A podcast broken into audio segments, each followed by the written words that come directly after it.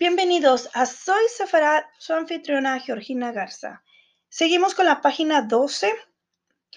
El judío escéptico, por el otro lado, que no se considera siervo del Señor, rechaza la idea de que Israel goza del favor divino o de que debe cumplir una misión histórica especial.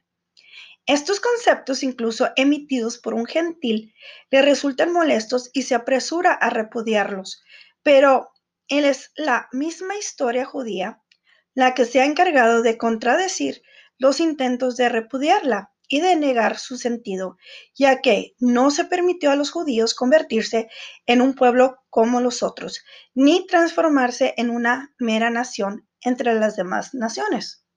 Nosotros creemos que todas las demás naciones y pueblos del mundo tienen una misión que cumplir, impuesta por la voluntad divina, porque Dios es Dios del universo, todo y no solamente de los judíos. También consideramos que debemos cumplir un rol singular, la, del cual la historia misma es testigo.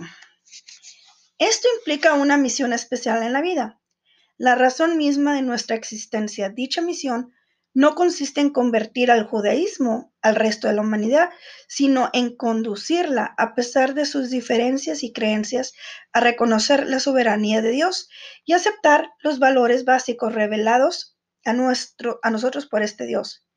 Esto ha de servir de instrumento a través del cual se otorgará la bendición a todas las familias de la tierra. Esta misión es el fundamento para los judíos que esperan el día en que todo el mundo se perfeccionará bajo el reino de Todopoderoso y toda la humanidad evocará su nombre. Solamente en estos términos de carácter sobrenatural puede encontrarse una explicación plausible para la capacidad de Israel de sobrevivir a los múltiples obstáculos que amenazaron su existencia y para explicar su éxito en conmover en pensamientos de otras naciones. En estos términos que podemos descubrir el significado de la diáspora, de los sufrimientos históricos de Israel, así como sus logros, su fortaleza y su restauración en Sion. Muy bien, entonces nos quedamos en Israel, su tierra, y lo leeré mañana.